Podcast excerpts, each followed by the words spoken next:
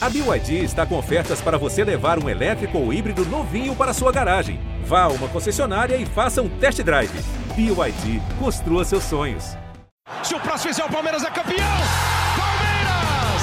Campeão! Marcelinho e Marcos partiu, Marcelinho bateu! Marcos pegou!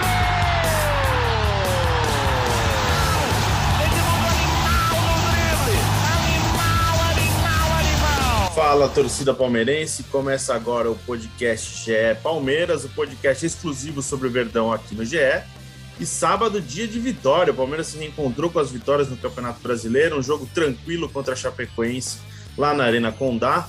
Venceu por 2 a 0 E eu tô aqui com o Thiago Ferri, Leandro Boca, eu sou o Felipe Cito e vamos conversar é, sobre o desempenho do Palmeiras é, nessa partida do Campeonato Brasileiro. Claro que já tem todo esse clima de Libertadores, mas hoje mais sobre o Campeonato Brasileiro, sobre essa partida lá em Santa Catarina. É, Boca, o é, que, que, você achou do jogo? Bem-vindo. E acho que é, é, o, é o retorno de Luiz Adriano ao Palmeiras, né? Ufa, essa é a expressão. Graças a Deus. Fala Zito, Ferre, toda a torcida palmeirense, quando surge a todos.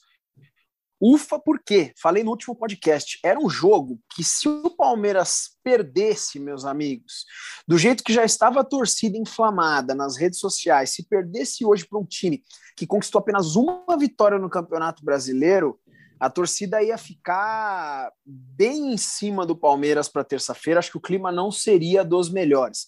Então, o Palmeiras fez o que tinha que ser feito, venceu o último, o último colocado do Campeonato Brasileiro. Para mim, dois tempos discrepantes, eu acho que a gente vai conversar muito sobre o jogo aqui, aí a gente entra mais a fundo nisso daí. É, e o retorno do Luiz Adriano. Um gol, muitos estão falando que ele estava também na cara do gol, mas não foi um gol tão simples de fazer. O Piqueires deu uma porrada na bola dentro da área, o Luiz Adriano estava bem posicionado e empurrou para dentro. Espero que saia essa zica do Luiz Adriano, que tem que ser o centroavante da Sociedade Esportiva Palmeiras. Repito esse podcast aqui como eu comecei. Ufa! Tiagão, bem-vindo.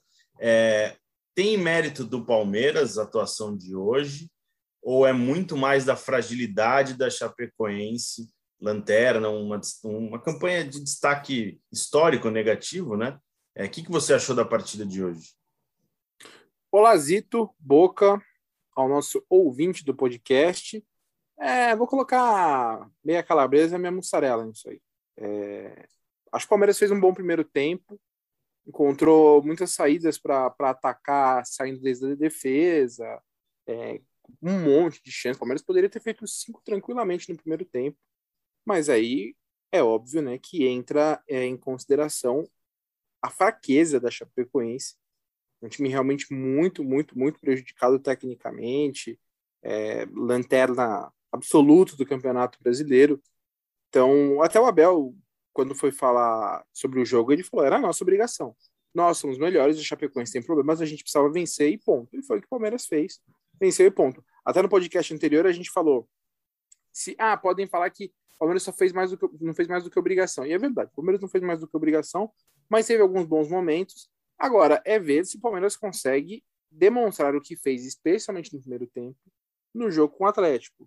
Gostei muito da participação do Rafael Veiga próximo do Dudu, eles criaram boas jogadas, achei que o Pickers estava um pouco mais solto na, na, na, lateral esquerda, atacando um pouco mais. O Patrick fez um bom primeiro tempo, e aí gera um debate se de repente o Abel pode querer manter o Patrick é, e, e, colocar ele junto com o Danilo, por exemplo, se o Danilo tiver condições pelo tornozelo, ou se voltar então o Zé Rafael e sai o Felipe entre o Zé Rafael, mas mas não tendo todos à disposição. O Patrick acho que entra também nessa briga porque fez um bom primeiro tempo. O Luiz Adriano também não é aquela maravilha, aquela coisa vistosa, mas acho que já fez um jogo melhor do que vinha fazendo também. Então, até acho que o pessoal ficou muito muito irritado com o segundo tempo. O segundo tempo foi ruim. A gente até vai falar um pouco mais sobre isso. Mas acho que mais interessante ver o que o Palmeiras fez no primeiro tempo e o que o Palmeiras pode agora fazer para a Libertadores do que ver o segundo tempo, que eu acho que foram situações e circunstâncias muito específicas de teste de jogadores, de toda essa situação da Chapecoense, o resultado já encaminhado no primeiro tempo, enfim. Mas eu acho que o Palmeiras aproveitou-se bem da fragilidade da Chapecoense, fez o que precisava e aí demonstrou que pode ter algumas coisas do jogo da Libertadores. Vamos ver se vai conseguir aplicar também.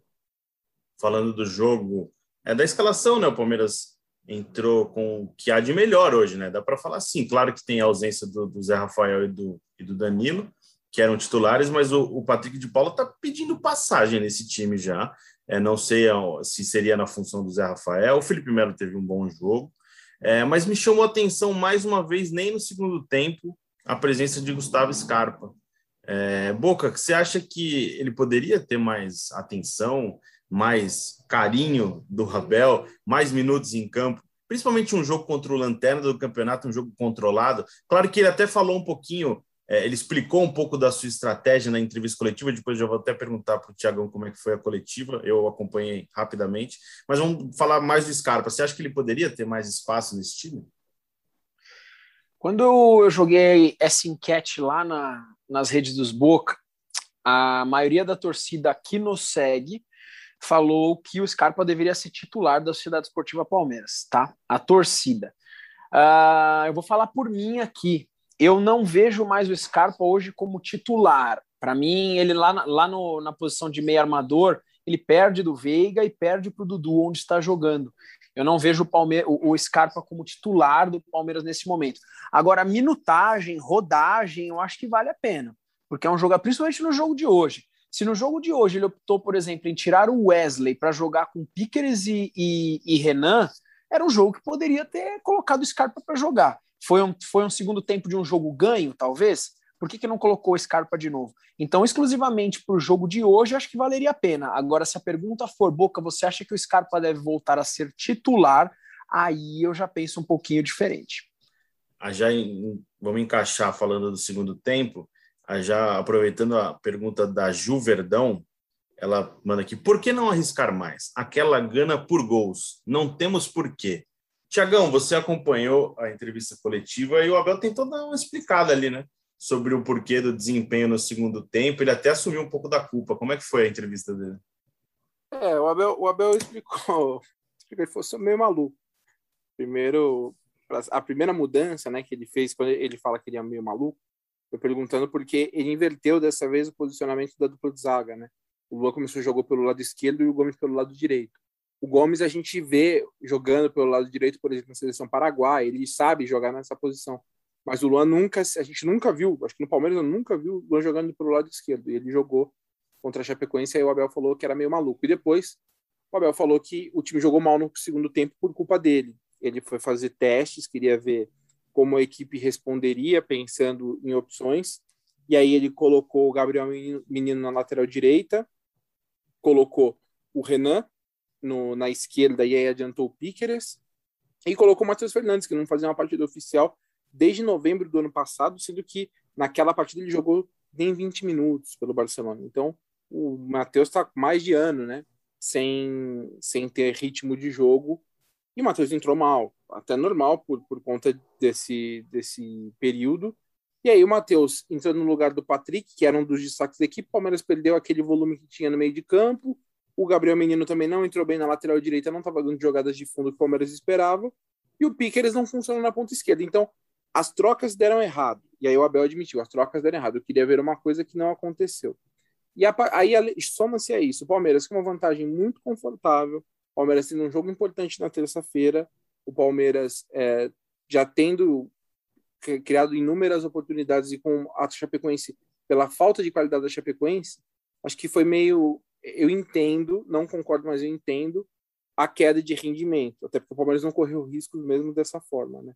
Só que aí, para quem estava recebendo uma oportunidade do Abel no segundo tempo, aí é ruim, porque o Abel deixou claro que não deu certo. Ele, até, ele não quis falar quem, mas ele disse: eu queria ver uma movimentação específica de um jogador e não funcionou. Não sei se era o Matheus, não sei se ele queria ver algum outro jogador que foi titular no primeiro tempo para ter uma, uma, um outro posicionamento que a gente não conseguiu ver de fato, né?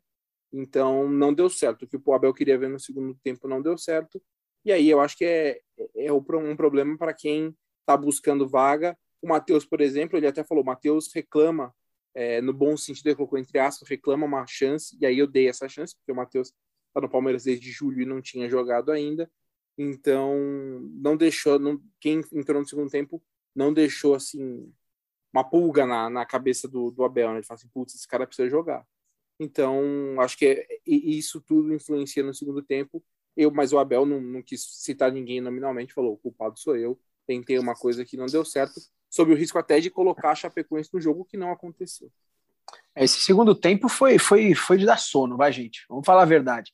O primeiro tempo, o Palmeiras foi para cima, tava legal de ver, um Palmeiras imponente mesmo em campo. O Veiga e o Dudu dominando o primeiro tempo, o, meio-campo, o Wesley jogando muita bola. O Wesley, para mim, cara, tá sendo um nome incrível na Sociedade Esportiva Palmeiras. Agora, o segundo tempo, cara, começou a pesar todo o sono da minha filha na madrugada. Eu comecei a assistir, meu olho começou a balançar, cara.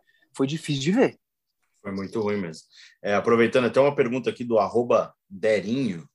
Ele, vocês acham que o Abel está escondendo o ouro igual ele fez no jogo contra o São Paulo? Eu acho que ele nem contra o São Paulo ele escondeu o ouro. O que vocês acham? Escondeu nada contra o São Paulo. O Palmeiras teve uma excelente atuação contra o São Paulo do, do melhor Palmeiras que o Abel conseguiu enxergar naquele momento. Não, não, não escondeu o ouro. O que aconteceu contra o São Paulo foi um Dudu voltando a jogar um futebol brilhante, né, sendo diferente. Agora, esconder o ouro, eu creio que não, cara. E não, e não acho que o Palmeiras vai ter surpresas contra o Atlético Mineiro.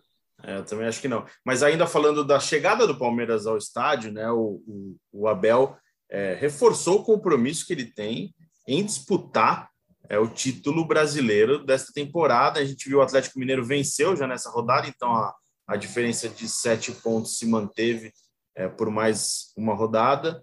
É, é, é possível, é viável esse discurso que o Abel tem de compromisso, de lutar pelo título. Claro que lutar pelo título é óbvio, o Palmeiras tem que lutar pela força, pela, pelo investimento que faz em seu plantel, em seu plantel mas é, é possível mesmo ainda buscar esse título? Ah, possível é. Não, eu não vou falar que não me parece provável pelo fato de que a gente sempre usa esse recorte do brasileiro, mas tem que lembrar que o brasileiro de 38 rodadas, todo mundo em algum momento, e isso todo mundo time tem. Não tem nenhum time que você fala, ah, ele passou 38 rodadas dominante, não aconteceu nada de errado, não aconteceu nenhum problema. Todo time vai passar por isso. O Atlético ainda não passou. Venceu mais uma vez, agora venceu o esporte no Mineirão. Uh, Palmeiras tem que fazer a parte dele. O Abel, o Abel fala que para brigar pelo título, o Palmeiras precisa ser top 3 em ataque e top 3 em defesa. No ataque, o Palmeiras hoje é o segundo melhor, atrás só do Flamengo. Agora, a defesa do Palmeiras tem, se eu não me engano, a sexta ou sétima pior. Então, isso. E é isso que precisa mudar. Se você for pegar sempre, o time que ganha brasileiro pode fazer gol, muito gol, tá sempre entre as melhores defesas. Inclusive, a melhor defesa desse brasileiro é o Atlético. Tomou 13 gols só até agora. É, então, isso é, é uma, uma coisa muito importante. Eu acho que o Abel tá certo. Adotou. Só que é engraçado, né? O Abel, ao mesmo tempo que adotou esse discurso, e que vamos ganhar, vamos para brigar, não sei o quê, colocou toda a responsabilidade no Atlético para a Libertadores. Né? Ele falou: não, o Atlético, obviamente, é o favorito, por tudo que gasta, por, por que gastou, continua gastando. Discursos um pouco divergentes ali, eu acho, né? Mas tem condições, ó, tem condições nos dois campeonatos. Agora, no brasileiro, não depende mais só dele, né? Vai ter que dar uma secada, não só contra o Atlético, mas o Flamengo também, porque o Flamengo tem aproveitamento maior que o do Palmeiras. Concorda, Boca? Eu vi você é, fazendo ali gestos na hora que o Thiago estava falando, concorda? Concordo, concordo. O Abel foi um pouco incoerente. O Palmeiras, fato que não é o favorito nem na Libertadores, nem no Campeonato Brasileiro. É, por incrível que pareça, eu acho a Libertadores mais simples do Palmeiras chegar ao título do que o Campeonato Brasileiro. Afinal, nós estamos falando de três jogos e mata-mata, sendo que a final é jogo único, né? Então, seja o Galo, seja o Flamengo, que hoje estão um pouco na à frente do Palmeiras, é, é, viável. O Campeonato Brasileiro é muito longo, tudo pode acontecer, o Flamengo pode oscilar, o Galo pode oscilar, mas acho que está um pouquinho atrás. E aí a, o Thiagão matou a pau aqui quando ele falou da justificativa do Abel, que foi, foi bem coerente. Também não, também não concordo, não. É, aproveitando agora a pergunta do Arthur Sepultura, ele sempre manda pergunta né, para a gente, é um ouvinte assíduo. Ele fala: Não tomamos gol hoje, pois a defesa melhorou ou a chapa é muito frágil? Eu acho que a gente vai ficar pelo exemplo de hoje. Claro que é positivo, né? Palmeiras não sofreu gol, Palmeiras viu seu nove fazendo gol, Palmeiras funcionou no ataque, criou muitas oportunidades. Tudo que o Palmeiras acho que imaginava em Chapecó deu certo para o Palmeiras. Mas tem a questão da fragilidade do adversário, né? Não lembro de do Palmeiras ter sido é, assustado nem nesse segundo tempo que o Palmeiras meio que chama a Chapecoense para o jogo, né? É, nem em bola cruzada. Acho que vai mais na conta da fragilidade hoje do adversário. O que, que vocês acham? Eu, Osito, eu gravei o vídeo do GE, já foi para o ar, inclusive, e eu usei uma frase lá uh, citando exatamente isso: que o primeiro tempo o Palmeiras dominou, o Palmeiras foi absoluto, só que no segundo tempo, devido à incompetência técnica da Chapecoense, não deu ruim, tá? É, a gente não pode ignorar que a Chapecoense é o último colocado do Campeonato Brasileiro e tem uma vitória. Uh, se, se, se, se tivesse um outro time hoje no segundo tempo, não estou falando do primeiro tempo, no segundo tempo, a brincadeira podia ter sido outra, sim. Felipe Melo. Felipe Melo voltou ao time, é, entrou na vaga do Danilo. Daqui a pouco a gente fala um pouquinho mais sobre o Danilo. E mais uma vez ele teve assim sua função exaltada, aplaudida. O Abel assim rasgou elogios para Felipe Melo sobre a importância dele no elenco, de motivação, na formação dos jovens. Então assim, o namoro entre Abel Ferreira e Felipe Melo tá muito bom, tá dando tudo certo. É, assim, acho que se, o Abel deixa claro que se depender da vontade dele, o Felipe Melo renova, né? Que, que, o que você achou, Tiagão, da atuação do, filme, do Felipe Melo é, contra a Chapecoense e se dá, acho, pelo menos a impressão que eu tive, a vontade do Abel é que o Felipe continue, né? É, pelo, pelo discurso dele, e sempre que pode ele fala sobre isso, ele elogia muito né, o Felipe Melo. Eu, eu acho que ele fez um jogo bom, defensivo tirou muitas bolas e tudo mais, só que defensivamente, né, assim, a Chapecoense é muito prejudicada, como a gente já vem falando, eu acredito que o Felipe errou alguns passes, alguns lançamentos, ele forçou algumas bolas que ele não costuma forçar e errou, que ele não costuma errar. É... A realidade do Felipe nesse momento, eu acho, e até o Abel deixa, eu fiquei com essa, acho que o Abel confirmou essa impressão, apesar de todos os elogios. O Felipe pode ser um cara importante para o Abel, o Abel pode fazer muitos elogios, mas o, Felipe hoje é um reserva do Palmeiras. Né? O Felipe hoje, ele, o Abel falou, o, o Felipe não entrega a mesma intensidade que entregam, por exemplo, Danilo e Zé Rafael, pela questão da idade, ele é um cara de 38 anos, né, já não consegue correr como corria antes. Então, é, nesse sentido, assim, o Abel gosta muito né, da, da postura do, do Felipe Melo, de como o Felipe Melo é no vestiário. Acho que, inclusive, é o técnico que mais exalta isso no Felipe Melo no Palmeiras. Né? Eu não me lembro de outro técnico que falasse tanto assim, por mais que o Felipe Melo sempre tenha sido um dos capitães da equipe e tudo mais. Acho que o Abel é o que mais elogia ele, né? Sobre... Eu acho que eu tenho uma dúvida, assim, Dúvida não, tenho certeza. O Cuca não elogiava.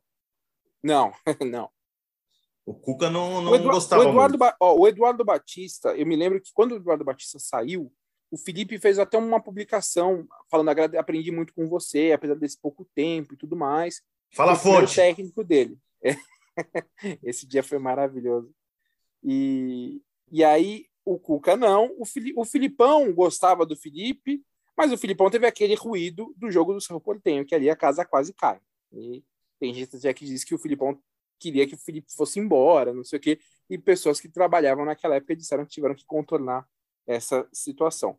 Então, pensando aqui, eu acho que não, o Abel é o cara que mais exalta o Felipe por essa postura dele, que tem gente até que às vezes acha que é um pouco exagerada, né? Aquele cara um, um tom assim a mais, mas o Abel gosta.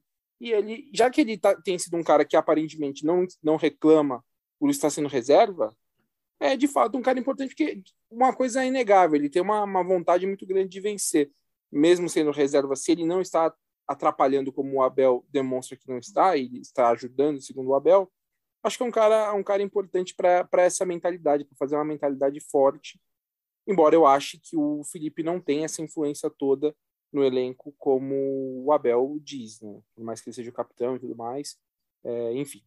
Mas é um cara que, de fato, o Abel gosta demais. Tem muita gente falando assim, perguntando sobre a partida do Atlético Mineiro, como o Palmeiras pode jogar contra o Atlético Mineiro, como pode neutralizar o Atlético. Vamos lembrar todo mundo que a gente volta na segunda-feira para fazer um podcast exclusivo de Palmeiras e Atlético Mineiro. Merece, né? Semifinal de Libertadores, é um clássico. Os dois melhores times da fase de grupos da Libertadores. É, é um clássico nacional que vai mexer é, com. Tem uma expectativa muito grande para esse jogo, é, por, até por ter essa questão Hulk, Diego Costa, mas enfim, a gente volta na segunda-feira para falar exclusivamente de Palmeiras Atlético Mineiro. E agora, aproveitando a pergunta do Beto, é, ele pergunta se o Danilo está recuperado da lesão. O Danilo não está recuperado, ele permanece em tratamento, ficou em São Paulo, não foi com a delegação para Chapecó. Então depende de evolução. Ele vai ser melhor avaliado na segunda-feira para ver se ele tem condição é, de jogar. É um desfalque que seria muito importante para o Palmeiras. É, ele voltou já a treinar em campo, é, deu uma, um início de transição ali com alguma atividade, uma atividade isolada em campo, mas ainda depende de ser liberado para treinar com bola. Isso depende da segunda-feira. É, falando é, um pouquinho já da situação do Danilo, se não joga Danilo, é, como é que dá para encaixar essa, essa, essa formação ali? Porque é, não, não vejo, por exemplo, Zé Rafael e Patrick de Paulo. Acho que o Palmeiras perde força de marcação com os dois. Eu acho que daí teria um caminho aberto para o Felipe continuar no time, ou eu estou enganado? O que você acha, Boca? Difícil, hein, Zito? Eu não quero nem imaginar um Palmeiras sem o Danilo. Já falei em todos os podcasts até aqui que o Danilo é um dos pilares do Palmeiras. É, acho bem delicado. É, agora, cara, na posição, a minha preocupação de, de, jogar com o Felipe Melo é a velocidade do ataque do Atlético Mineiro, tá? Essa é a minha única, é a minha única preocupação. Então, não sei se eu entraria com o Felipe Melo ou então mudaria a formação do Palmeiras. Acho muito delicado. Não sei o que o Thiagão pensa. Cara, não quero. Vou até bater três vezes na madeira aqui pro Danilo jogar. Porque eu sou fã do Felipe Melo, né? Já, já falei isso algumas vezes. Para mim é um guerreiro, é um cara, é um torcedor dentro de campo. Eu gosto de ver isso, a maneira como ele briga. Pelo que a gente percebe, pelo que o Abel fala, realmente é um cara que não tá dando dor de cabeça em função de ser banco e hoje ele é banco. É, acho que pode dar certo em muitos jogos, como deu no jogo de hoje. Agora, contra, contra o Galo, contra o Flamengo, acho um pouco delicado. Aí fica aquela questão. É Patrick de Paulo e Zé Rafael, Matheus Fernandes, para mim, não tem a menor condição de jogar esse jogo. Difícil. E aí, Tiagão, passando a bola para você, cara. Pô, eu tô pensando aqui, eu não sei também, cara. É... Porque, por mais que a gente pense no automático Zé Rafael e Patrick, né? Eu não, imagino, são mais dois segundos volantes do que um primeiro e um segundo. Acho que o Danilo hoje ele tem feito melhor essa função de primeiro volante. Então, eu talvez eu colocaria Patrick e Zé e o Zé como primeiro volante, assim, mais preso pela, pela força dele física. É, eu não jogaria com o Felipe, não. Não acho que é um jogo para o Felipe Melo jogar, até porque a gente imagina que o Palmeiras vai viver de transição, de contra-ataque, né, de roubar a bola e tentar resolver rapidamente. Acho que nesse caso é melhor ter ou Zé Rafael e Patrick, ou se tiver o Danilo de volta, o Danilo em um desses dois, e aí o Felipe em caso de alguma necessidade durante o jogo. É claro que a gente vai discutir muito isso daqui na, na segunda-feira, não tenho dúvida disso aqui, cara. Eu, como torcedor, só penso na Libertadores. Eu já esqueci o jogo contra a Chapecoense. Estou sendo muito sincero aqui, a gente tem um trabalho para realizar, fala desse jogo, mas a cabeça está em terça-feira. E eu acho que essa questão do Danilo jogar ou não jogar pode, inclusive, ser um, uma, uma chave para a decisão de formação tática do Palmeiras. Se for entrar o Felipe Melo ou não, vai mudar o sistema defensivo. Nós vamos jogar com uma linha de quatro, vamos jogar com uma linha de três. Isso está muito, na minha opinião, com a escalação ou não do Danilo no Palmeiras. O, o, aqui um amigo Henrique Gelensky, ele até fala sobre isso, né? Ele fala que o Palmeiras fez um primeiro tempo forte contra a Chapecoense e na, na cabeça dele, talvez o Abel tenha testado opções táticas para defesa, pensando no jogo contra o Atlético é, no segundo tempo. É, será que o Palmeiras pode enfrentar o jogo, enfrentar o Cuca é, com uma formação com três zagueiros? Você acha, vocês acham que seria assim um absurdo. Palmeiras. Não, não? não acho um absurdo. Cara, o, o que o Abel testou hoje, testou. Eu falei isso no meu vídeo. A gente não é a favor, que a gente quer ver um Palmeiras jogando bonito, mas acho que ele sentiu que o jogo estava ganho ali, ele testou. Para mim ficou essa impressão. E aí, Tiagão, você acha que seria um caminho mesmo jogar com três zagueiros? Não sei se pensando no ataque, o ataque é muito rápido do Atlético, joga com os laterais como pontas praticamente, né? O Arana, que acho que machucou até hoje, precisa ver a evolução dele durante a semana, mas é um ataque que, sei lá, com seis jogadores, sete jogadores atacando, né? É complicado. O Palmeiras é, jogou contra o Atlético há pouco tempo e jogadas sempre com os, com os quase um lateral como ponta mesmo, assim, não tem acho que outra maneira de dizer. Eu acho que é uma saída poder jogar ali com, com três zagueiros para tentar ter uma, é, sei lá, um número maior de, de defensores ali para tentar pelos lados parar o jogo deles? Eu acho que não, eu não vejo. Hoje, contra a Chapecoense, a visão padrão, né? Quando o Palmeiras tem a bola, ele fica com aqueles três na saída de bola. É, com, aconteceu de novo, hora com o Marcos Rocha ali, hora depois o, o Renan também fez essa função. O Palmeiras foi, foi mexendo ali o, o setor para sempre fazer a saída com três. Isso não muda. Agora, eu não, eu não colocaria três zagueiros juntos ali, até porque o Palmeiras está num momento de instabilidade defensiva e não tem jogado com frequência com três zagueiros. Seria muita loucura. O Abel é maluco, mas eu imagino que não seja tanto para mexer muito na equipe assim para o jogo, pro jogo, pro jogo desse tamanho, né? Palmeiras tem tido, Palmeiras tem algumas coisas que estão que se encaixam. Acredito que Dudu e Rafael Veiga é uma, uma, uma dupla que tem encaixado. Agora, ele precisa acertar a linha de, a linha de defesa com os volantes, né? Obviamente. E eu não acho que ele tenha tempo hábil para preparar novamente três zagueiros. Então, eu imagino que ele mantenha essa ideia. E até porque, tudo bem que o adversário era fraco, mas era o teste que tinha. E no teste que tinha, o Palmeiras fez um bom primeiro tempo. Então, eu imagino que a base do primeiro tempo vai ser a base da equipe para Libertadores também. O Palmeiras encarou como treino e acho que deu tudo certo. Na minha opinião, o Palmeiras jogou bem, fez o que precisava fazer, e aí meio que tira um peso, né?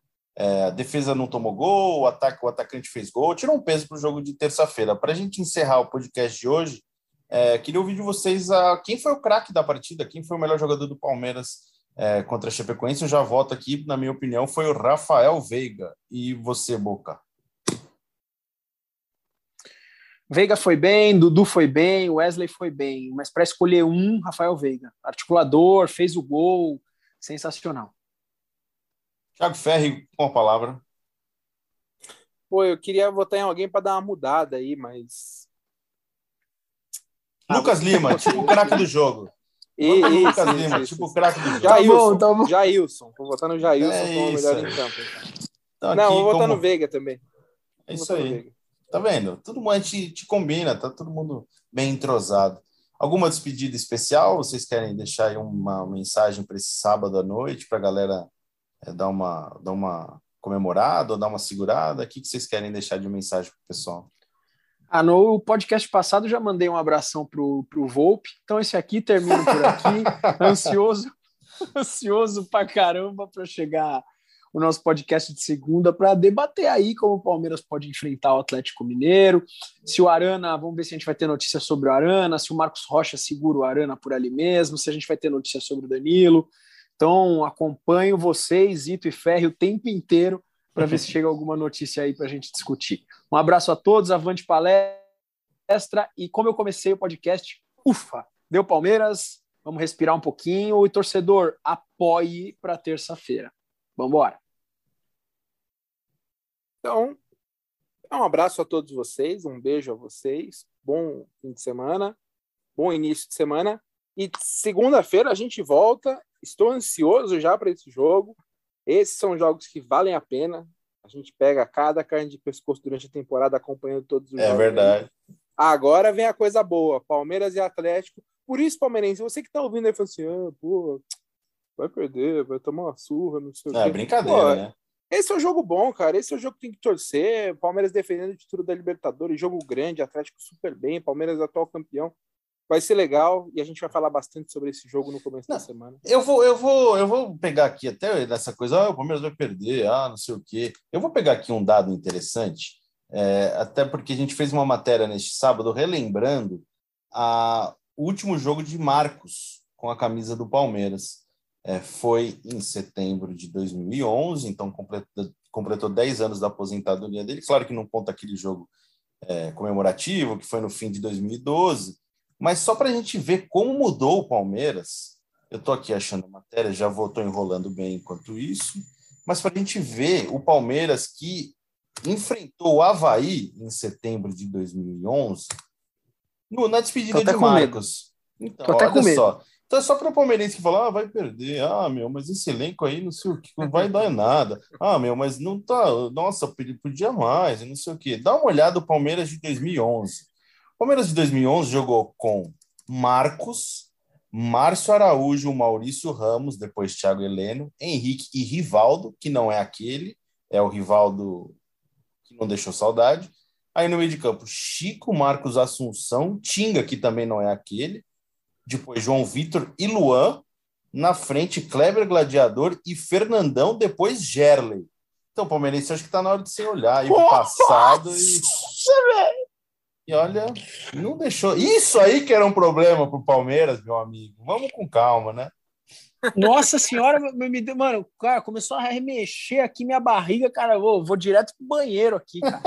Nossa senhora, Zito, pelo amor de Deus, o torcedor palmeirense, você que tá ouvindo esse podcast aqui, nós vamos encerrar já já, você, você vai, volta no seu player e ouve de novo a escalação de Felipe Zito. Aí você corre até o banheiro e fala o que você sentiu, aí você me manda um direct, pelo amor de Deus eu acho que é só para valorizar um pouquinho mais o momento que o Palmeiras vive atual e nos últimos anos. Né? Acho que merece essa ressalva aí, porque é jogo grande para os dois lados.